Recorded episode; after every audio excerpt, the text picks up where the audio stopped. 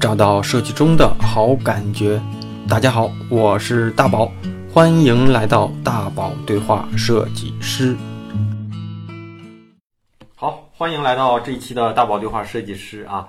咱们今天来的嘉宾呢，又是一个既有故事又有人气的设计师。那也不知道从什么时候开始哈，赞酷上的。作品集的底部啊，都会评论区里面都流行一句话哈，叫“首页收割机”啊。我也不知道从什么时候开始，我发现很多热门的作品下面都说：“哎，首页收割机，谁谁谁是首页收收割机。”那咱们今天的嘉宾呢，又是一个首页收割机的常客啊。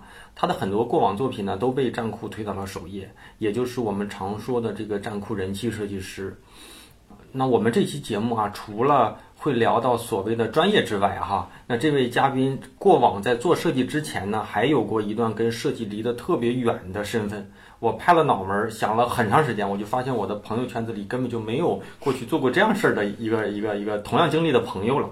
所以呢，我们今天有机会坐到一起啊，除了聊。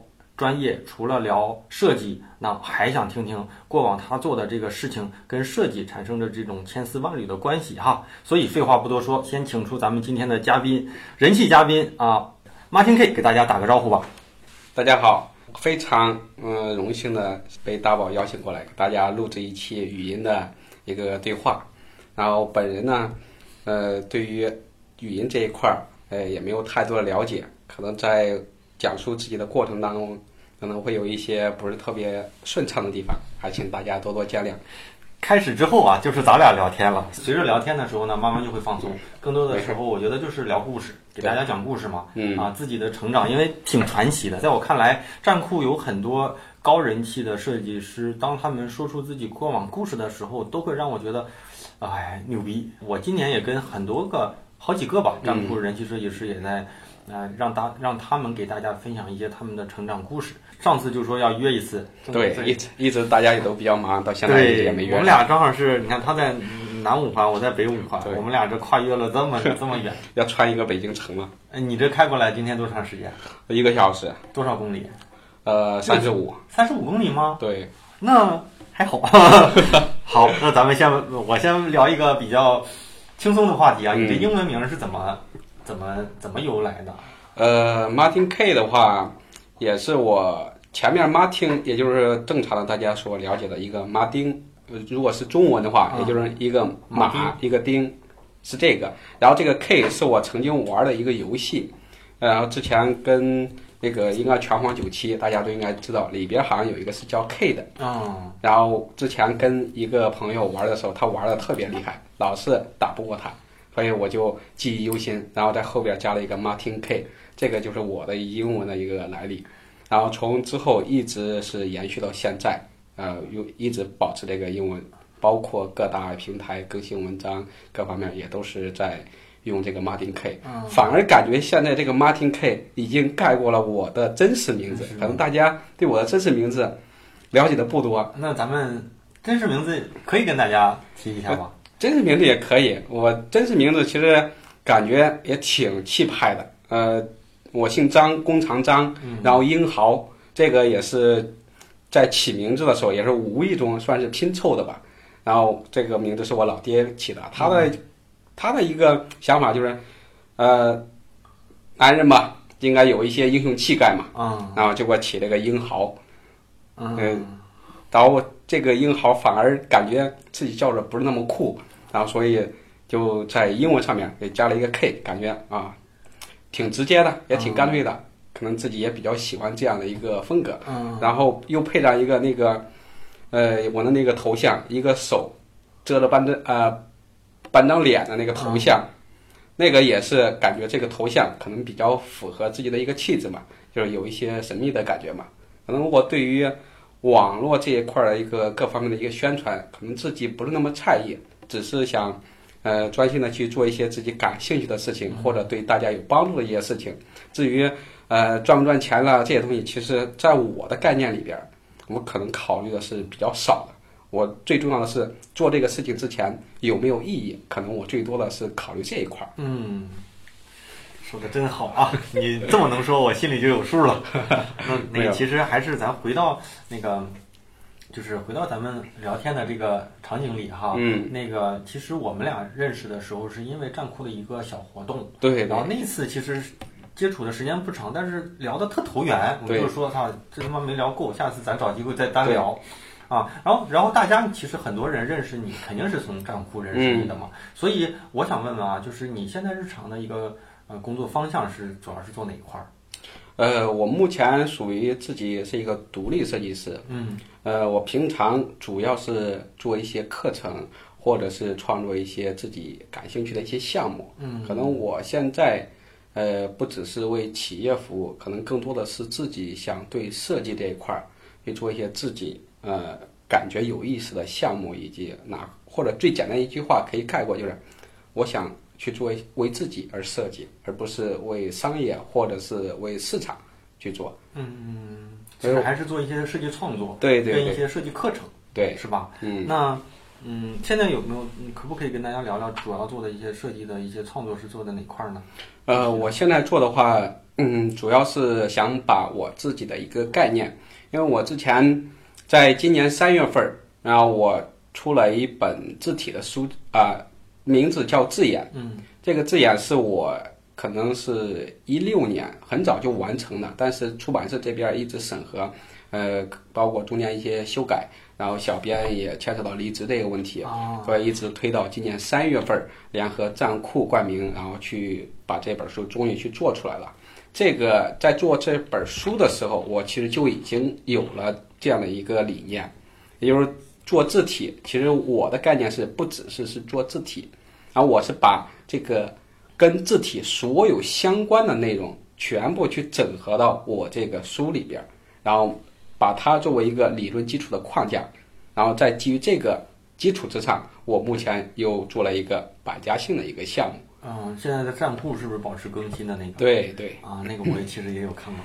对对然后对，在下面老是说，哎呀，推荐那个下一期能不能做到这个姓儿那个姓儿，是不是？大家开始开始提，对对做的那个哈。对那现在百家姓一共要做多少个字啊？呃，百家姓呃宋版的是五百多，然后包括目前可能大家对于姓氏这个东西，可能就比较随意的，像呃父母两个人的姓全部结合到一起，然后去起一个复姓的名字。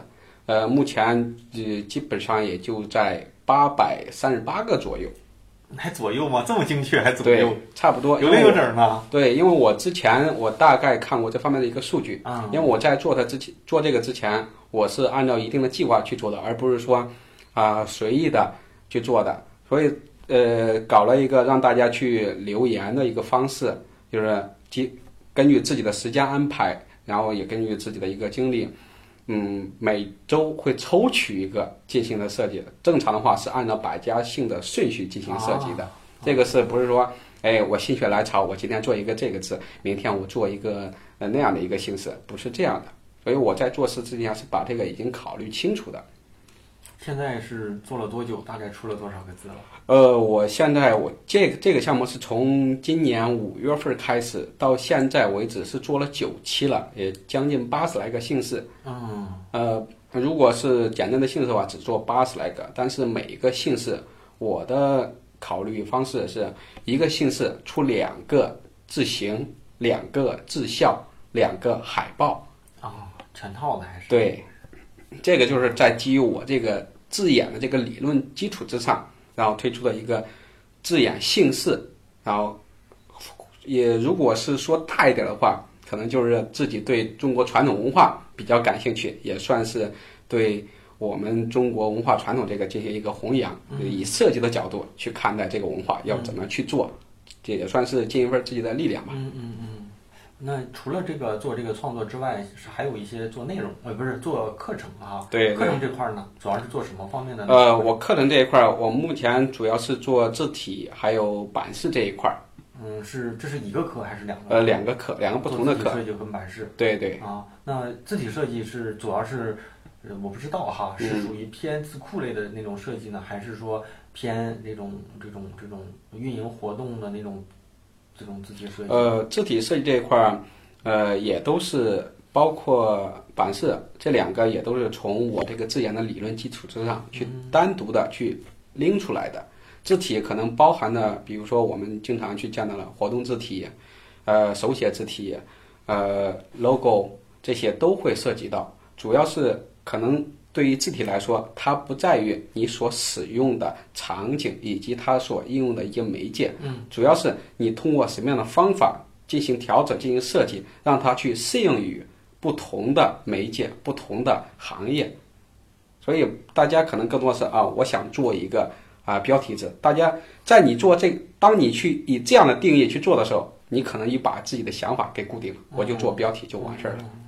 但是你如果把这个标题只是它只是属于字体设计里边的一个小标签儿，嗯，就是哎，我在这个字体里边，它有一个什么？有一个字库的标签儿，有一个活动的标签儿，有一个 logo 的标签儿。这样的话，你可能对字体的理解可能会更加深入一些，然后你的想法、你的一些创意也也就会不断的进行产出，而不是说让它形成一个固化。不管是对于自己也好，或者是对于行业也好，嗯，可能这样的话不利于发展吧。这个我个人的一个想法。然后从这个方面，然后又延伸出来一个版式设计，因为版式设计相对来说也是。我们文字跟图片的一个结合吧，但是它结合起来要怎么样去结合？嗯，其实不管你怎么样去结合，它都有一个空间。这个空间就是说，通常来说就是我们所说的尺寸。名片是一个小尺寸，头像是一个小尺寸，海报是一个什么样的尺寸？电影海报又是什么样的一个尺寸？对吧？还有我们所说的画册、书籍等等，它是不同的尺寸，它其实就是不同的空间。当你在不同的空间里边进行文字跟图片一些组合，这样的话，你可能不仅仅局限于文字选择什么样的字体，对吧？整个版面我加了什么样的效果，我使用了什么样的处理手法，嗯，可能这样的话你就没那么局限，反而你就你能更好的去理解这个空间里边去做东西。我经常去给大家或者是跟我的学员去举的一个例子，就比如说正常的空间。我们是做的平面的空间，但是如果你把这个空间就放到我们的自己的一个卧室，你自己的卧室你自己说了算，你想摆什么东西，你想挂什么东西，你想要什么样感觉的，你想要什么样颜色的呃被子等等等等，所有的东西其实就是你自己在做的一个设计。你今天买一买一个买一瓶水，我今天买了一个拖鞋，它其实就是在你这个房间里边做的一些装饰。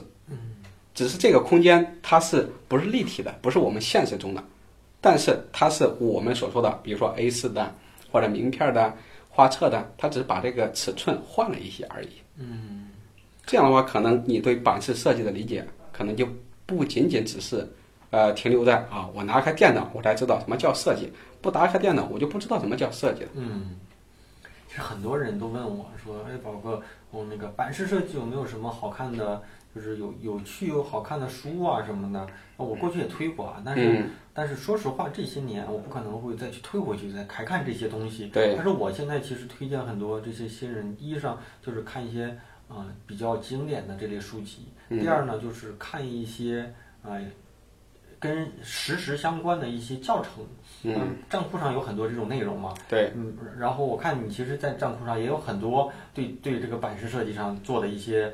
啊，文章和教程，所以我觉得新人其实可以结合着一些理论基础，加上咱们现在很多人人气设计师做的这些内容啊，再去考虑自己的这个场景怎么去用。因为，嗯，有些人学版式，他可能解决的是 UI 界面上的问题，嗯，有些人解决的是什么呢？解决的是传播问题，有些人解决的是什么初级装装帧的问题，对，其实不太一样。好，对，嗯，你现在那个做的这个课程啊，大概是做了多长时间了？已经？呃，我这个课程呃，正常的是今年才开始做，因为我所有的课程，不管是字体的、呃版式的，以及现在在开发的一些其他的课程，我每期课程或者每一种每一种类型的课程，我计划是每年只开两期。啊，然后因为第一个，呃，属于可能自己的精力有限，因为我要嗯亲自的对学员进行一个辅导。包括作业点评，然后日常的一些问题的一些处理，然后为了保证教学质量，可能我在这个招生人数上以及每年的开课次数上，可能有一定的限制，而不是说，哎，你是你想学，你就可以随时来报。那可能我这一期开始了之后，不管有多少人，下一期下一期的时候你再往后去排。这一期当一开课之后，下一期这一期开课了之后，然后所有人哪怕你特别想学，我都不会收了。然后除了版式这一块之外，除了课程这一块儿，嗯，刚刚那个宝哥也说了，呃，对于版式这方面的书籍，其实在我看来，书籍这一块儿东西，可能我不建议大家去看一些比较理论的东西，因为如果你看理论的东西的话，可能第一，你的消化可能没那么快，你消化之后再进行转化，可能这个周期会很长的。这个也取决于一些设计师自己的一个呃学习能力。然后，如果你想快速去提高的，其实最好的办法就是多练。呃，最简单的方式就是你可以去临摹。除了在临摹的过程当中，你可以去分析你临摹的一个作品的它的手法、技法，包括文字等等各方面的一些信息。然后你自己再进行总结，这样的话，你可能一边是练着做着，然后一边是在消化着。这样的话，可能你学到的东西，针对于你某个行业、UI 行业界面，或者是书籍装帧，或者是画册等等，不管是哪个类型的，其实你在临摹的时候，都是在进行同类的一个临摹。在在同类当中，你会发现，哎，在这个类型当中，或者在某一个行业当中，它是这样使用的。但是换种行业，它可能又换了另一种使用方式方法。嗯，如果要看书籍，其实我最，呃，我自己感觉最好的方式，你不是看版式方面的书籍，而是要看追溯到设计的一些本质。就比如说设计是由是是由什么组成的，或者是我们的世界是由什么组成的。其实最好的方式就是看一些最基础的原理，你把这个原理去学会了，然后你只需要去。根据不同的元素进行一个组合，这样可能你自己的一个吸收、消化、输出，这样的话它就形成了一个环形。不管你怎么去用，不管你怎么去练，不管你怎么去面对什么样的需求，它都能很好的让你自己去产出相应的一个作品。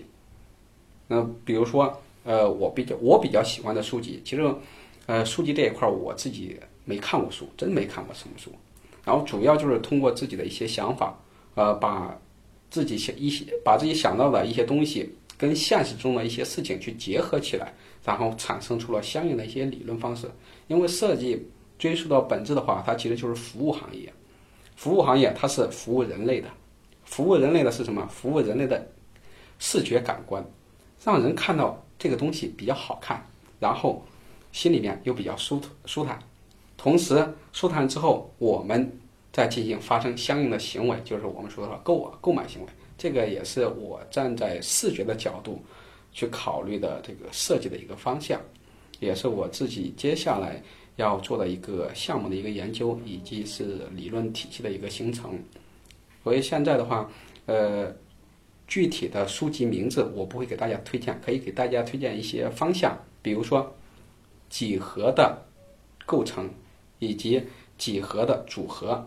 像这样的方式，其实对于你理解设计以及对理解我们整个现实中的一些世界，可能更有帮助一些。这个理解设计还是理解数学呀？对，如果是说版式，其实个设计几何学，对对对，这个呃，就是就是一些构成上的东西。对对，这个是比较有意思的。嗯嗯，你这个角角度还真是过往没有人这么去说。对对对，如果是在我现在看来，版式设计。它其实就是什么呀？其实就是以数学公式的方式去计算出来的，这样它才能达到一定完美的比例。就像我们所说的黄金比例，为什么是一比一点六一八？它为什么是六一八？它为什么是不可不是五幺八呢？它是经过数学公式推算计算出来的，它比较准确。所以对于版式编排来说，最严谨的方式就是要以数学的思维。去计算出来，计算每一个元，呃，每一个元素，每一个像素，然后计算到特别特别精确的时候，你这个版面自然而然就看起来很舒适。嗯，大家再去理解一下啊。对。然后再就是那个，其实是这样的，那个你说到这个，就是我想到的是，一是设计几何学，二是嗯，还有一本什么书嘞？我当时我也想想，反正反正现在其实嗯偏版式设计类的书，对嗯行业里不是说行业里吧，设计那个专业里面还是有几本就偏经典一点儿，但是大部分国外那个好像设计几何学好像是美国还是德国一个呃，美国的，是吧写的啊、可以继续哈。那个嗯，你好是那个在过往啊，是不是也做了一些内容和课程？嗯，对，有没有什么让自己比较印象深刻的学生？这里可能包括他的天赋，呃嗯或者他的成果，甚至说他的，呃就是说有一些事情，我不知道有没有那种让你觉得挺值得给大家分享的故事。嗯，呃，我今年在三月份开的第一期版式课程的时候，有一个学员，他是上海的一个学员，嗯。但是他上学他上学，他现在还是学生，嗯。他在呃他在国外上学，嗯。在国外一个艺术学校上学，他的方式，他学习的时候，当时是晚上十二点多找我聊，他说老师，我就想跟着你学，他说我啥也不想学了，我就想认识认识你，学习一下你的思维方式。他其实他很明确自己要学到什么，但是从跟他交流的过程当中，我发现一个问题，我发现的问题就是，国内的一些设计师跟国外的设计师，他们是在具体的一个区别，其实就是设计思维的一个区别。我在跟他交流的过程当中，首先他虽然是学生，但是他所表现出来的东西以及他所做的作业，要比国内的设计师做了五六年的都要好。嗯唯一的区别在于什么？在国外的一个教学方式当中，他们比较在意形式美，所以他对每个元素的一个形式的表现把控的特别特别好。他唯一缺的就是对于细节以及对于需求，就是所说的我们拿到一个需求做完之后要给谁看，他可能缺少的是商业思维的这一块儿。这是个大几的学生呃，他是大二的，啊，嗯，他同时还学了各种呃不同的课程，包括 CSD 也是国内比较流行的吧。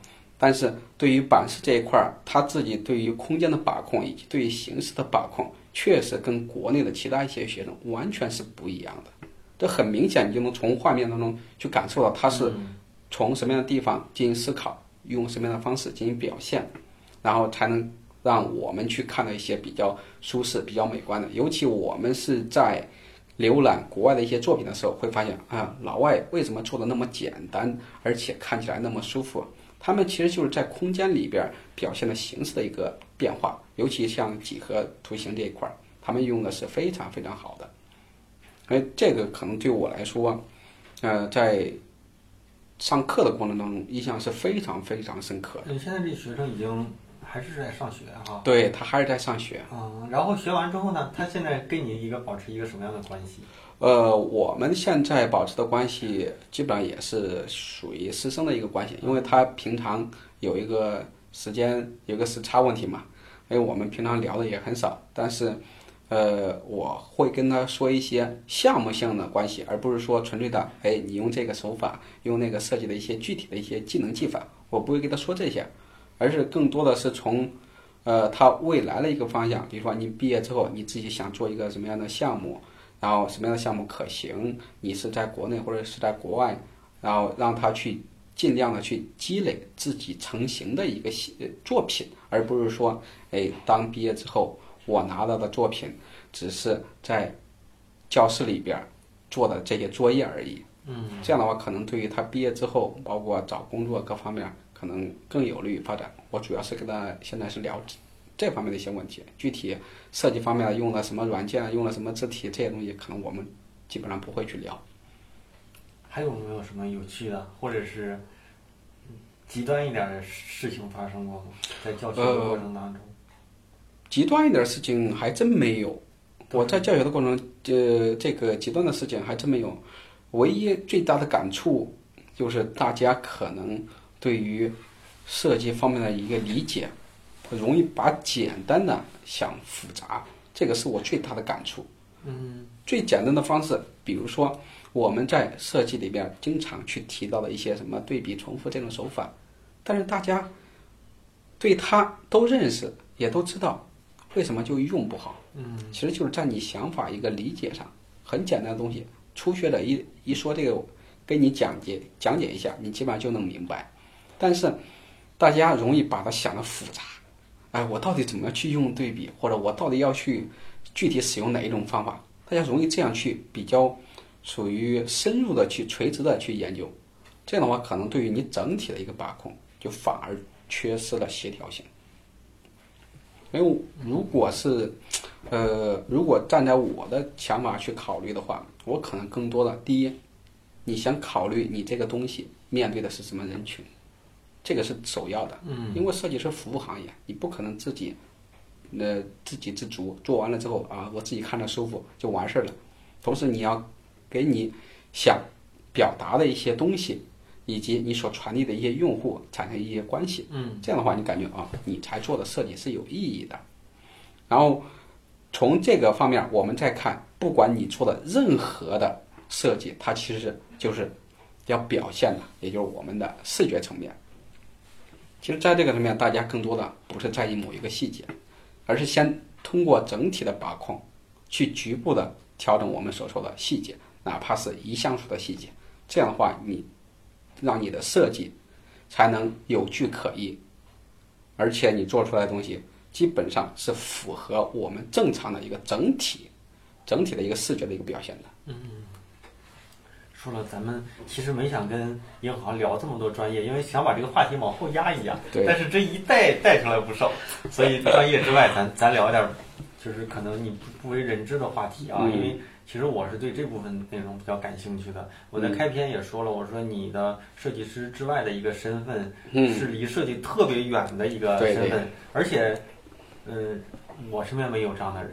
然后这样的人在我们小时候的电视里面经常能看到。再就是，嗯，也许啊，我只能说，也许很多人也不知道你有过往的有这样的身份的经历吧。对或许特别熟悉你的人知道。对所以呢，咱们可以把这块儿的事儿呢摊出来聊一聊。然后我觉得这块儿的经历呢，由你来开场比较好。在做设计之前，英航是做啥的？呃，我是学武术的，所以你看人家跟那个我俩在车里还在聊，那个我说，嗯，有多少人呢？像你这样的也没有人带，然后自己都能做的这么好。他说了，我一个那个学武的那个武武叫武叫武术啊武术生，我是一个武术生，我都能做成这样的。那别意思是别人都能。你看啊，我们身身边会听到文化生、艺术生、美术生。你身边有武术生这个词儿吗？我没有，我这是一个。所以可以聊聊吧，你这个是怎么样一个经历，或者是说，嗯、是从什么时候开始，就是学学学的武？我学武术的话，呃，很早了，也就是说从小学毕业，大概也就是六岁左右。嗯，小学毕业，小学上学吧，呃，小小学这毕业之后，大概是呃十二三岁。呃十二岁开始啊，小学毕业。对我从那个时候，因为你是当一个特长班那种学，还是去对去哪个什么武院里去学？呃纯粹的武术学校，属于那种封闭式的，就是军事化管理封闭式的那种。就是以学武为主，以学习为辅。对，主要是这个。啊，主要是这个，嗯从那个从初初中就相当于开始学这个，对，因为学到什么时候呢？一直学到呃大学毕业，因为我大学也是属于特长生嘛，嗯，也是武术的特长生，所以一直到大学毕业，从呃从零一年一直到一一年，嗯，呃整整算是十年吧，然后结束了我这个武术。我天哪！大学学的是什么专业？大学学的也是保镖专业。我们因为我们对口的嘛，包括那个北京体呃北京大学。呃，北京体育大学，我们那是河南大学嘛，然后我们里边的专业是叫什么呀？体育学院里边有一个武术专业，它叫民族传统体育嗯，啊，但是它的名字其实不是武术，武术是我们通常的一个说法嘛，嗯，它真正的专业名是民族传统体育通俗的说法就叫武术。对，功夫，功夫或者是武术，在武术里边可能大家会说你是套路的，还是散打的，还是就是偏向搏击的这种这个我们就不懂了，我得聊聊啊。那这个你看啊，像柔道啊，什么空手道啊，都有什么几段什么什么带。对这武术也分级吗？对，我们武术也分级，呃，武术是从零八年，嗯零八年奥运会之后，然后国家开始提倡了一个武术，算是武术段位的一个级别，然后我们在这个当时也正好是赶上了吧，然后因为本身是对口的，所以我们每个人基本上都考了级，然后我这边我最终拿的是呃五级，正常是几级？呃六级，那五级相当于接近于快到顶级的一个级别。对对，那六级好拿吗？六级其实也好拿，但是啊当时可能就这么是谦虚。对，因为我们本身是专业的嘛，嗯、毕竟有十几年的功底在那放着呢，也不是说呃入行一两年就可以达到这个级别，其实也不是的。我们是因为呃学专业要把相应的一些呃职业，包括一些证书，我们都会去参加一些比赛。通过这种比赛，其实当你去参加省里面比赛、国家级的比赛，你参加完之后，你取得这个成绩，它可能就直接就可以对应的相应的成绩了，是这样的一个方式。那那个学武，那我好奇啊，嗯那你们上大学学武的专业是天天都是体育课吗？呃，也不是，呃，我们专业课也会有，专业课跟，也就是我们体育课、专业课跟呃文化课是正常的，那在那个大学里面，是不是没有别的系啊院跟惹惹你们？呃，基本上是打架都会找你们的人来帮忙。对，因为我们一打架，只要一牵扯到打架的问题，呃，嗯不用想，肯定是我们的人。哦，而且在我们就是一个体育学院嘛，它可能有，比如说有篮球的，有足球的，有标枪的，啊有铅球的，有有田径的，对，有分不同的专业嘛，有短跑、长跑，就是我们主要是从体育学院里边分出来，有一个田径的，有一个武术的，就分这两块儿。然后基本上像他们做田径的干什么？呃，打架各各方面事儿，反正是不敢去惹我们武术专业的。那嗯，我就好奇就来了啊，嗯咱们这块儿可以单独聊聊。嗯，那学武的人就是能打吗？电视里面那些人的那些功夫，到真真刀真枪要打起来的时候，真是有用吗？还是说，呃还是说有一些是表演性质上的？其实真嗯实里面没有那么厉害。呃，在电影行业来说的话，其实只是把它美观了、美化了而已。但是在现实中，呃，我们所学的这些武术也是特别有用的。呃，主要有用不是体现在你能打多少个人，嗯其实更多的是在身体素质上去体现。嗯比如说，啊、最简单，在现实当中啊、你跟别人打架，别人打你一拳，然后你可能感觉啊跟跟挠痒一样，但是你打别人一拳，可能你就直接把对方 KO 了。嗯，这个是出于我们自己的身体素质，因为是经过长期的一些训练，你无形中你的肢体动作就已经带了一些，呃，武术传下来的那种我们所说的把力集集中到一点去发出去，啊、其实是这样的一个方式。像你刚才说，武术也分什么套路型的对和散打型，这个我多少了解那么一点点。嗯有的是是属于偏那种表演性质、比赛性质的，是吧？对对还有一些是不是偏那种专业，就是那种安保的那种那种？对，这个就是武术，呃，武术里边儿套路跟散打的区分。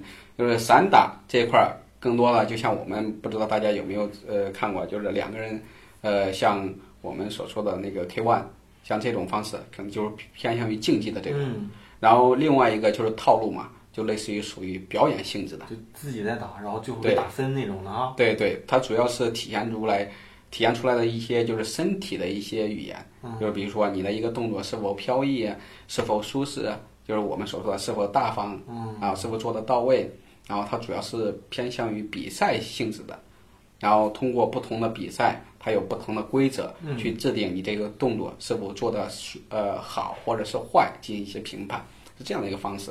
包括我们在呃看到的一些电影武打明星，他们其实都是很多都是学的是套路的。是李连杰就是。对，李连杰就是很就是很典型的一个嘛，包括吴京，他们都是学的呃套路，嗯，主要是偏向表演性当时你是属于什么？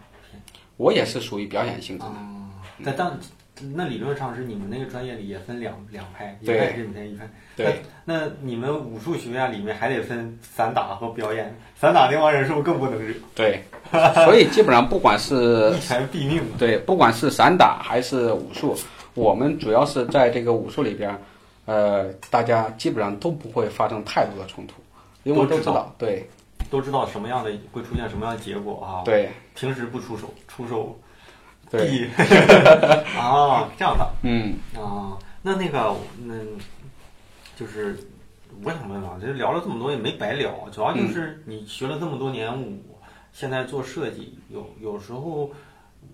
我不知道你会考考不考虑这个问题，就是你习武跟你的设计之间有没有什么影响？就是你做了这么多年嗯，武术生，对你现在做设计的专业上有什么影响跟跟什么那种？嗯，这个之前也有人问我，但是呃，具体的可能说不上来。如果是我自己感觉的话，可能我更多的是感觉在个人的一些性格以及个人的一些气质上面，可能做了一些影响。因为我们在学武术的时候是非常严格的，封闭式的，一周只能出校门一次，什么所有的事情，吃喝拉撒全部都要在学校里边。然后早上五点钟准时必须起床跑步，晚上九点钟才能睡觉。关灯了之后啥事儿都不能干，必须睡觉。跟部队一样吗？对我们那个，因为我们在武术学校里面就是纯粹的就是军事化管理，到点儿该干嘛就干嘛，哎必须干嘛。为什么为什么要这样呢？因为它是方便什么呀？方便就是把我们所所说的学体育的，就像我们进部队一样，就是把他的个人品，除了你锻炼身体之外，主要的是通过这样的一个方式去培养每个人的一个品质。就是全国这个武术专业都是这样的，对，都是这样的。啊，嗯，除非就是到大学以后，可能就不是这样的，因为大学它有自己的一个方有一个方式嘛，所以它呃是跟武校或者跟其他的就是哪怕是我们所知道的塔沟，其实都是跟它算是属于两个不同的一个方向，就是换也算是一个分水岭吧。所以我们之前在武校里边，呃，特别特别的准时，因为那时候，现在可能大家嗯了解的就不是呃我们在当时学的时候那样，因为我们当学的时候，呃，你到点儿不睡觉没关系，嗯，教练上去一脚就给你踹飞了。然后你有一点儿有一点儿问题，你偷偷的跑出校门儿没关系，你可以出去。你出去回来，你只要能接受到惩罚，那那没问题。哦。看谁硬，对，就是这样的。所以我们就无形中去去养成了这种呃属于就是个人的一些品质在里边儿吧。因为当时谁也不想，因为小孩儿小孩儿嘛，我们那时候也小，都想着跑出去玩儿，对吧？谁都想着去玩，嗯但是也没去考虑过有没有有没有什么影响，将来会对我什么嗯呃有什么好处，谁也不会这么去想。但是从现在来看，其实更多的就是从自己品质这方面，可能呃影响的比较多。包括我做设计开始，我转入到设计这开始，其实最重要的就是好像就是自己只信奉一点儿，呃，要么做傻子，要么做疯子。嗯我不管别人说什么，不管别人怎么去想，我就按照自己的方式，我先把它做好再说。如果你做不好，其实你感觉谁都能去说了说上一两句道理，说了各种大道理，其实谁都能说。但是说完了之后，那谁去做呢？当你自己去做出来之后，可能就是在你品质上面去体现的一些东西，也就是你自己内在的一些气质，可能就去影响你做的这个事到底能做成什么样。可能我更多的是感觉这一块儿，从武术跨到设计这个行业，对我影响是特别特别大更。多的是执行力，对对要务实一些哈。对，哦，那你那当时就学那个同班的同学，是不是大部分都转转行了？如果嗯做武术，后来想从事自己专业的话，还能做什么？呃，有很多。嗯呃，我们现在认识的，就是跟我从小玩的比较好的一些，就是属于武术的一些朋友吧。他们目前都还是在从事这个行业。你都做什么？对，有的是当教练，嗯有的是自己办的培训学校，呃，有的是办的自己的武术培训班，呃，有的是做了一些，呃就像我们所说的一些武术指导，嗯，包括副导演，哦，呃，或者是替身，啊、等等等等，都会有相应的一些职业的发展。哦，对，反正这这个领域里的人，毕竟从业人还是少，对毕竟这个东西得从小啊就得嗯就得那个什么。对，那你这这么多年有受过伤吗？很正常的。你骨折了，呃，皮外伤了，经常的。有时候你自己，比如说我们拿了一个呃自己练的一些器械，比如说一个刀，你练练了就自己把自己手就切了，自己自己把自己腿就切了，那很正常的事。能像人家那个这什么拿个大砖头，梆瓶子就这种的？呃，没问题。我们这我我们这当时呃，我们有时候都做练习，针对性的练习，包括那个呃最简单的就是我们所说的头开钢板，就是然后砖头啊，什么啤酒瓶儿这种对对对，都有针对性的练习，只是可能呃，在我们学的过程当中，然后教练会根据你自己的一些特点，然后让你专业的专业的去发展某一个某一块儿，嗯是这样的。也就是说，哎，你可能你根据你的身体素质，以及根据你自己的一个擅长的一个方向，然后给你挑选相应的一个主攻点。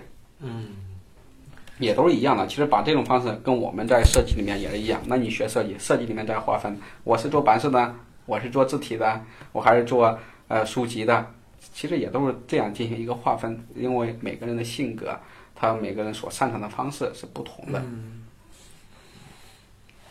哎呀，我真觉得这些又是一个大家过去估对对计估计没听过的故事啊。对，所以我现在就感觉，每次尤其是当春节回家的时候，我好像是感觉自己一直在两个世界徘徊。嗯因为呃，我自己的话，可能更多的是接触的是设计师，但是当一回春节一回家跟朋友见面，可能更多的就是回到之前那个生活状态。见面之前先打个把是吧？对 翻个跟头。对，一聊天儿聊的就是啊，要么就是哎，我最近做了一个什么样的动作编排，然后呃配了一个什么样的音乐，然后做了什么样的动作，然后又呃又跟哪个明星做了一个，或者跟哪个剧组呃在做一个什么样的电影。其实我们经常就去聊一些八卦的事情，聊的也都是武术这方面的一些事情，嗯包括明星的一些替身，呃，明星怎么去拍的，他们怎么去做的。其实我们更多是聊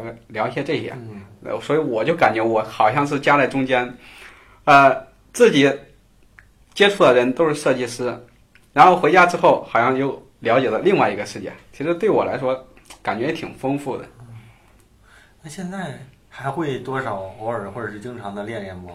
呃，也会偶尔去做一做，嗯因为现在呃精力有限吧，呃，对于锻炼这一块儿，可能更多的是最基础的一些练习，比如说跑跑步了，呃，简单的练练自己的一些肌肉方面的一些东西，就就属于现在就纯粹的是健身这一块儿方面的东西。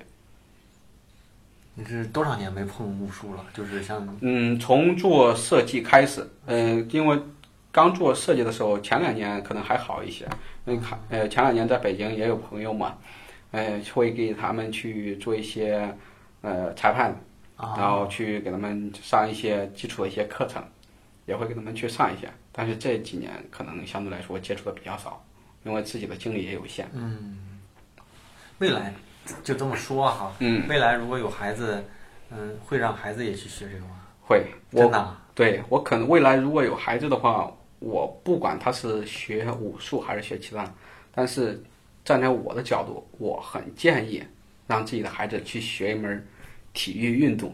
至于是什么，嗯，取决于他自己的爱好。嗯，说了这么多，我觉得这个这块儿挺有意思的。嗯但是哈、你看说完自己的专业的时候，我觉得其实英豪是脸上放光的。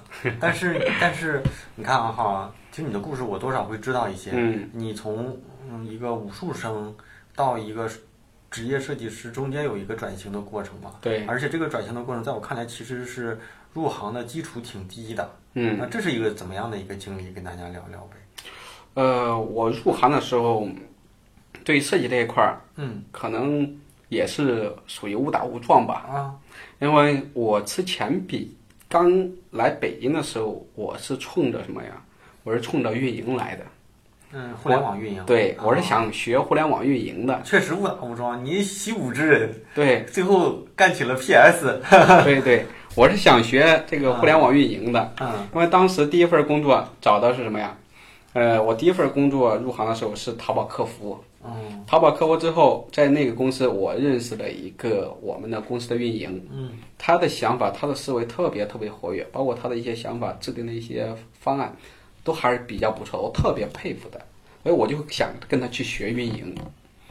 然后不到三个月左右，他走了。啊他走了之后，我突然好像好像自己没有无家可归的这种感觉。你不跟着他去哪？对呀我不。我跟着他吧，他暂时还不想要我，因为我那时候啥都不会嘛。嗯毕竟是一个呃武从武术转到互联网这个行业，其实你没给他翻个跟头吓唬一下？那没有，不要我。吓唬也没用的，对不对？呃，在北京其实还是比较实际的嘛。然后之后的话就，呃，无意中，然后公司又来了一个美工，那是我们所说的那个淘宝美工吧？美工，对，嗯淘宝美工，因为我当客服嘛，大家也都知道，当客服就没事儿跟呃别人聊聊天啊，回复一些问题。然后当无非也就是下半年双十一或者双十二可能会比较忙点，平常基本上没什么事儿，就正常的去接待。因为在这种情况下，呃，我就无意中这要学了什么东西呢？然后我就跟我们那个呃美工聊一聊，然后我说你能不能教我 PS？你能不能教教我？他本身做设计这一行，大家也都知道，因为我当时不知道嘛，因为大家也都知道做设计都比较忙，也没空去没事手把手去教你。嗯那我就我想想，那如果是这样的问题，我不了解这个行业，但是我我感觉会有这方面的问题，他也没说，我也没问，然后很默契，就这样过去了。过去了之后，我就想，那既然这样，那我一边当着客服，我没事的情况下，我帮你处理点你美工之外的东西，我处理完之后，哪个地方不好了，那你会不会说？你肯定会说的。我就通过这样的方式，我就说，你有做过那图，我可以先帮你从抠图开始。哎呀，现在年轻人就差就缺像你这样的，他觉得做这个东西没用，对有用的东西呢做不来。对，很多都是这样，所以我就从这个抠图开始，慢慢一点一点的做，抠抠完图，看我抠图好了，然后他把抠图的相应的技巧教给我了，在我学完之后，哎，抠图抠好了，之后他又把什么套板什么东西又给我了，那我慢慢从抠图，哎，学会了套板，套板之后，然后又学会了什么？店铺装修，当把这些东西都学完，一个店铺我大概多长时间？呃，也就从九月份儿到呃十二月份儿，也就三个月左右，三个月多，其实是算是自学，对是对，也就三个月，一直到呃春节放假，春节放假到第二年之后，然后我自己就去找了一个美工的工作，哦，还找到了。对，那这是天赋还是努力？我觉得肯定是天赋。如果努力的话，时间不够啊。呃，这个的话，天赋可能不知道是不是有一块儿，但是我自己感觉自己没天赋，呃，可能更多的是感觉自己比较上心，比较努力。因为呃，在做的过程当中，我是在学这个美工的时候，不只是做了一个店铺，我可能会把当时大家比较流行的淘宝、天猫、京东、亚马逊等等，包括当当，呃，还有各种所有类型的店铺，我其实在找这个工作之前，我全部都了解过了。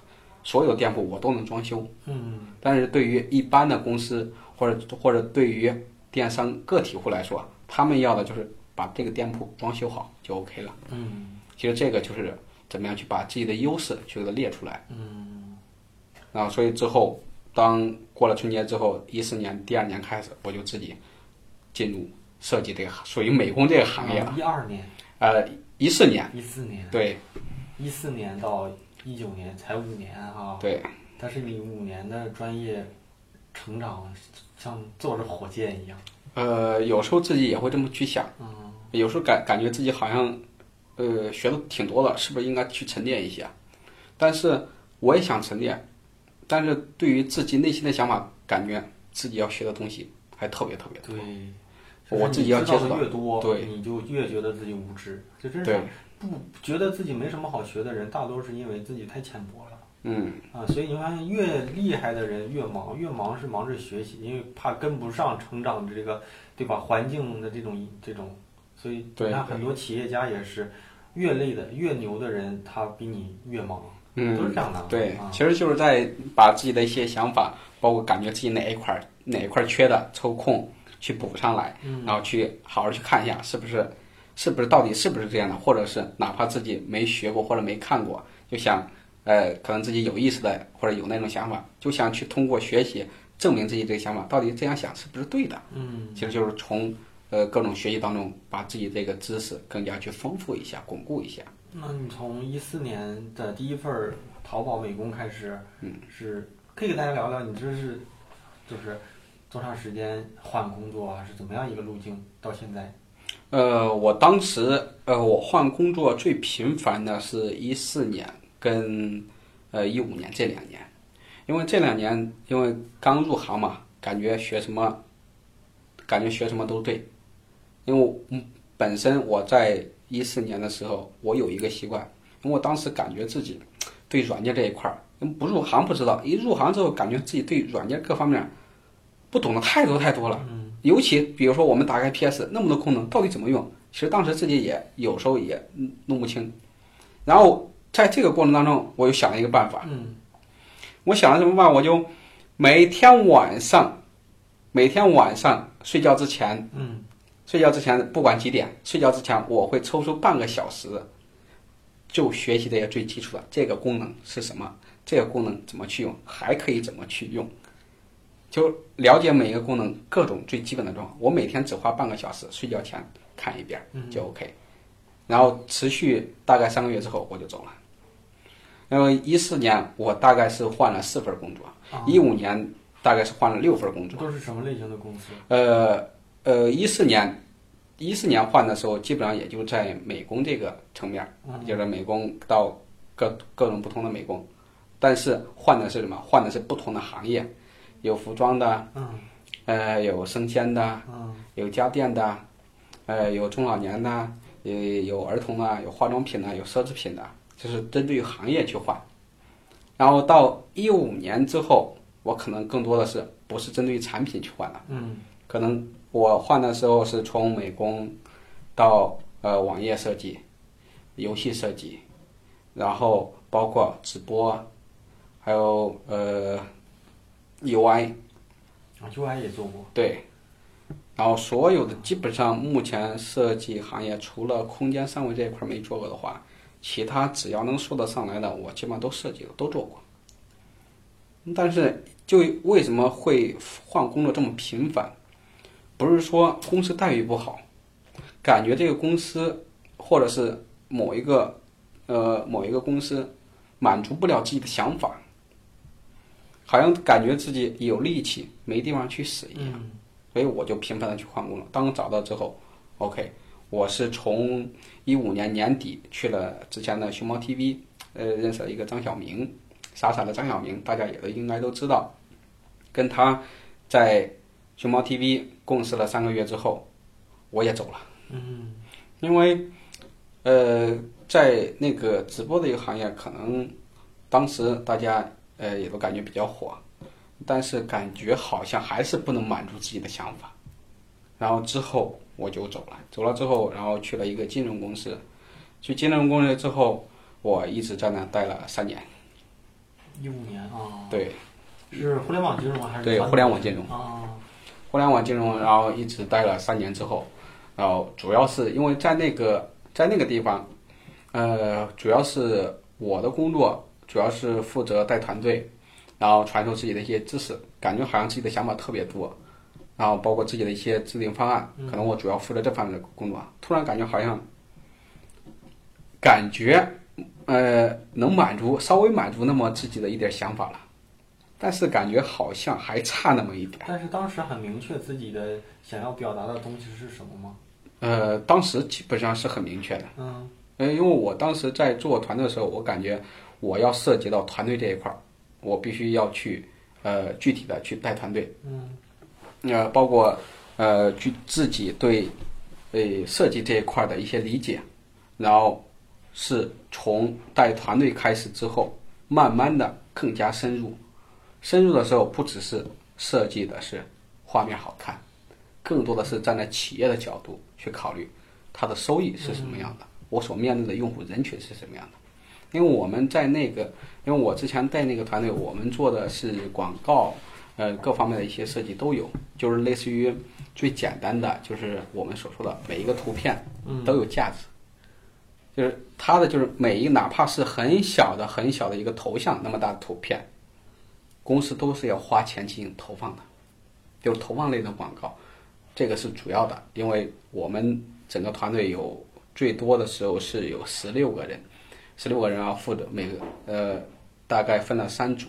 每一组负责不同的内容嘛，嗯，所以所有内容我都要跟进，嗯，然后我们主要我从这一块儿获取了是很大的一些感触，就是设计让它有价值，嗯，因为我们每一个图不评判不评判好坏，就是我们你可能我们做了一个图，你感觉好，我感觉不好看，嗯嗯，这样你没办法评判，根本没办法去定义。看数据，对，所以我们那个方式就是通过数据去评判这个图是好是坏。嗯，效果广告投放，对，你们做的时候对啊，然后在那边做了三年对，啊，那后来为什么？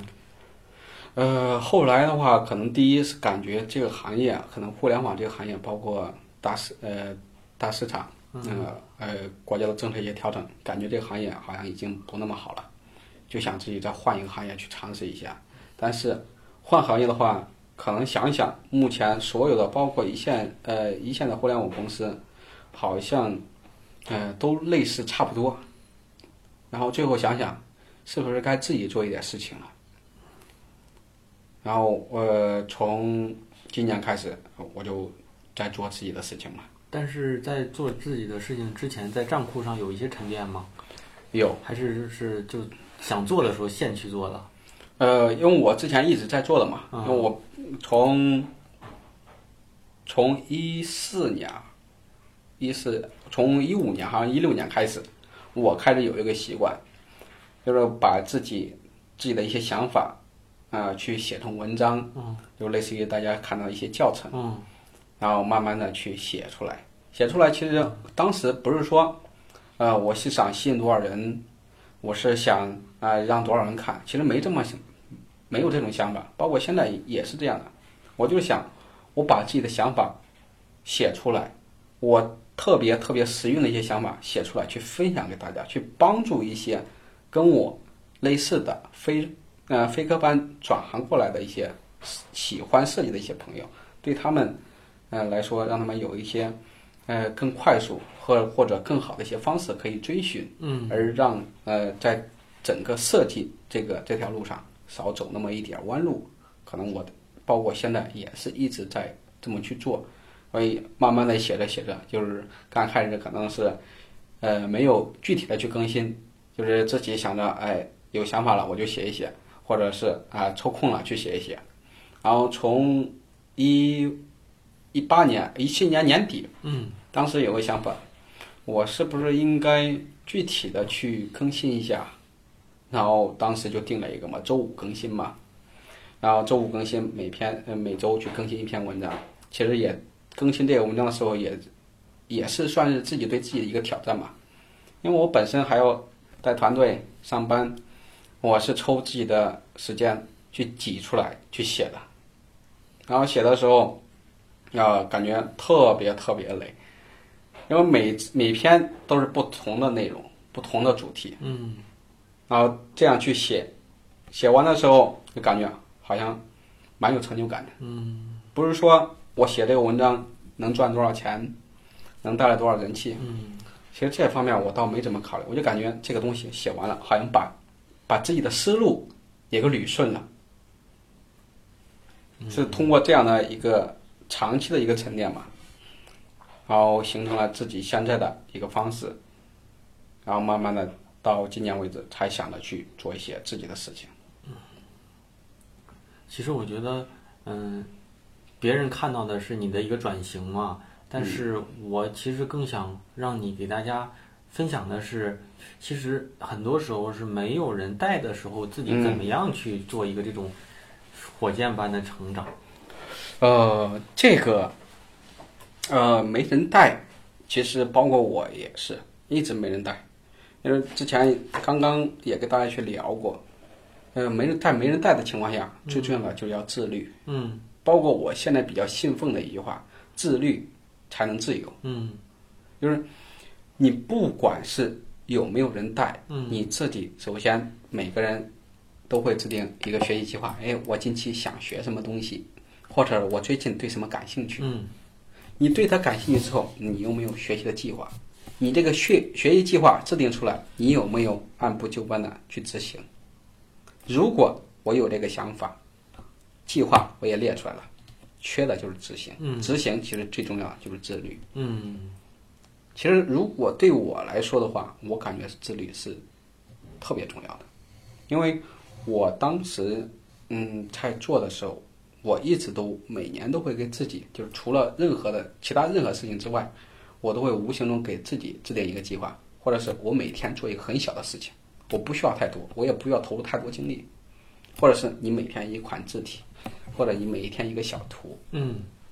不管你做什么呀，你只你把它完成，你慢慢的你就有了一个自律的一个执行的一个方式，其实也是在培养自己的一个品质。嗯另外也是在验证自己的一个想法，这个是在这个过程当中其实很痛苦的。但是你自己的审美意识的提高是通过什么样去提升的？呃因为有些人他是能做一定的量，但是他的专业高度上不去。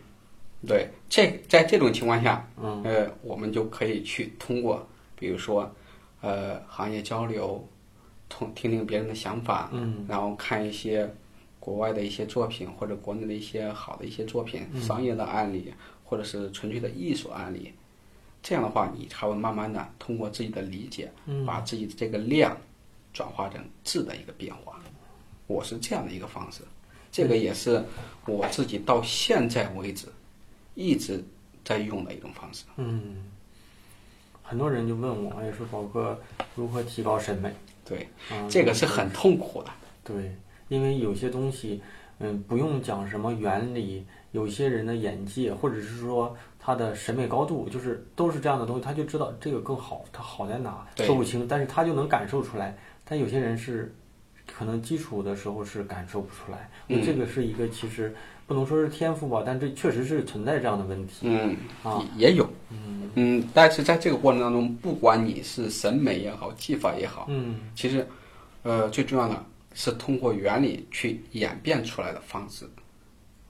然后你当正常的来说，比如说嗯。我们看到的一个门，这个门你先不管它好看不好看，如果这个门的门把手嗯。让你够不着了，你会把它当做一个门吗？嗯，违背了常理了。嗯当你遵循原理的时候，这个门在门把手在正常的位置，我能方便去开门，或者我摸起摸起来比较舒适的时候，才感觉哦它比较正常，然后再看这个门的颜色是不是我想要的，整个这个门是不是好看，是不是舒适，嗯是这样的一个方式。可能大家更重要，大家比较在意的是，哎，这个画面好看不好看，上来不管三七二十一，也不管他要表达的内容是什么，就直接看这个画面好看我就看，不好看直接 pass。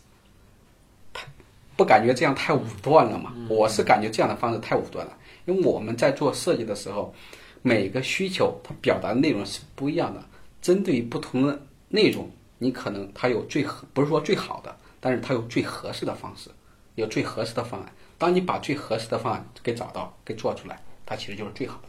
嗯，有一个问题哈，嗯就来了。记得当时开心老头儿老师也说过，嗯就是嗯，很多人都对自己是非科班出身的这个身份挺在意的。嗯觉得没有美术基础，没有早些年的这种训练，对他在设计上会有影响。嗯我觉得你是一个彻头彻尾践行的一个就是非科班出身的一个设计师嗯。嘛，而且你的门槛儿也比较低，从淘宝做起的嘛，嗯。啊，所以这块儿，比如说给大家能不能谈一谈自己的感受？你一个非科班，甚至一个武、武生，一个对吧？一个武将，啊，对，呃，如果说到这一块儿的话，其实我自己的想法是，嗯。呃，身份那只是以前，因为在很多时候，我们取决的什么？取决的是你未来的一个能力，以及你现在所表达的一个能力，嗯而不在意你的身份。如果比如说，我去某一个公司去面试了，嗯你拿了很高的背景学历，嗯哪怕是八大美院的，对吧？但是你做出来东西，你的想法完全不符合，其实它就是不好的。嗯因为这种当在我面试的过程当中，我去找工作的时候，以及我带团队的时候去面试别人的时候，这种问题特别特别明显。不管是什么样的学历，你不管啊是什么样的行业，我去找工作的时候，首先别人看到的是我现在所做的东西，而不是我之前所做的东西。因为我找的或者我找工作，我找的是现在是设计师，我找的不是我要去当一个教练，对吧？我能拿出来自己现在这个职业以及这个设计师这个身份去出现的时候，我能拿出对应的一些能力，包括作品或者你的需求，包括自己对你的需求的一些理解，它能对应上，它就是好的。嗯所以对于非科班这一块儿的话，我个人不是那么特别的在意，因为这些东西可能你怎么说都行，你可以给自己镀一下金也没问题，但是感觉好像虚无缥缥缈的，有那么多东西啊，背景很厉害，最后拿不出来那么好的东西。包括我在带团的时候面试的时候，呃，面试了很多研究生，也面试了八大美院的很多人，但是他们拿出来那些东西，真的还不如做了一两年的设计师。其实我最终看的不是他们的背景，而是他们，他们在这个背景当中，他们在审美这个层面，或者对艺术的理解、对设计的理解，可能要比非科班的要高一些。这个是底子的问题，这个是正常的。但是对于底子的问题，你没办法去改变，那你改变的是什么？它的一个功效、功能。针对于你现在所做的这个工作，你有没有充分的了解？嗯，你了解之后，你能不能利用你现在会的技能，去找到最合适的方式？其实这就是你个人的能力。嗯，其实在这个在这个过程当中所体现的，不只是什么呀？不只是你的软件会多会多少，不只是你能做出什么高端的作品、屌炸天的效果，其实这些都已经没用了。嗯因为你是要根据需求具体的去执行落地，嗯这样的话，它才能发挥你自身的价值。嗯嗯，我是这样一个考虑的。节目听完了，我是大宝哈，不知道大家听完英豪的这个成长经历有什么感觉？反正呢，我是真的挺佩服这样的人，既没有专业背景，也没有大厂的经历，照样可以通过自己的努力呢，把设计做好，甚至把设计做到让人佩服。所以啊，咱们别抱怨自己的工作没人带，客户或者是领导不懂那个，要求这个。因为啊，只要你想做得更好，就总有机会做得比现在好一点儿啊，是吧？好，那咱们节目最后啊，再照例感谢一下每次愿意为我打赏的这些同学们哈。第一位啊，方博尔，下一位翠啊，再下一位叫柬埔寨的临时工啊，柬埔寨的临时工同学你好啊，下一位 I Q Y 啊 I Q Y，下一位也是老朋友大个和啊，再下一位也是 呃新晋铁粉啊，八大名同学啊，最后一位啊，咱们的铁铁粉啊，冬雨已逝。当然呢，节目最后啊，我照样还是要安利一下我的这个知识星球啊，我的这个付费的知识社群啊，因为日常的这个呃电台节目很多都是跟嘉宾的对话。但是呢，有很多同学还是希望有一些更近距离的，或者是更个人的这种专业职业问题啊，跟我沟通啊，听听我的建议。所以呢，我推荐大家加入我的这个知识社群啊。那因为是深度打印，所以每天呢，我都尽可能的保持输出。这几个月，甚至快快一年了啊，都都快一年了。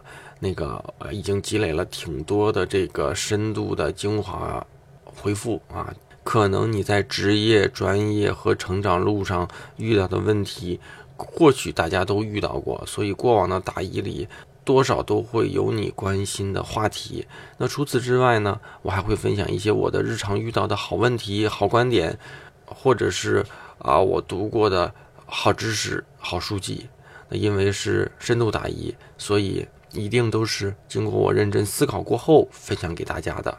啊，推荐给也许在职业困惑，推荐给也许有职业困惑啊、成长困惑，甚至说专业上的问题的这些年轻的设计师和大宝对话设计师的忠实听众哈。加入方式还是这个老方式，就是在我的公众号“大宝频道”里啊，回复“归队”归来的归队伍的队，就能收到一个图片啊，主要是一个二维码，扫码呢就能加入。虽然是付费社群啊，现在一定是进群最好的时间。每次我都会这样重复，就是种一棵树最好的时间是十年前，第二好的时间呢就是现在了啊。只有咱们过往进群的老同学们才知道这里面有多少内容对大家有帮助、有价值啊，含有多少含金量哈。那好吧，那咱们这一期的节目差不多就就到这里了哈。那个每周三晚上十点钟左右，网易云音乐、喜马拉雅、站酷、荔枝、蜻蜓等主流的播放平台会同步的更新。那咱们就下周再见吧哈，拜拜。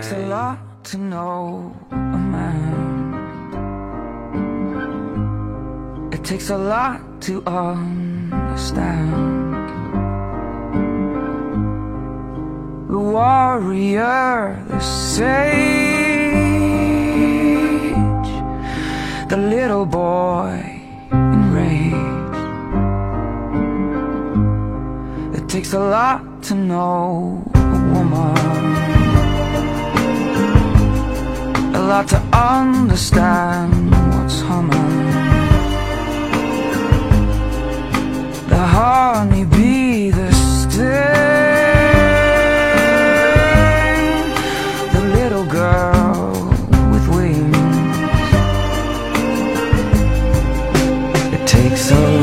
to give, to ask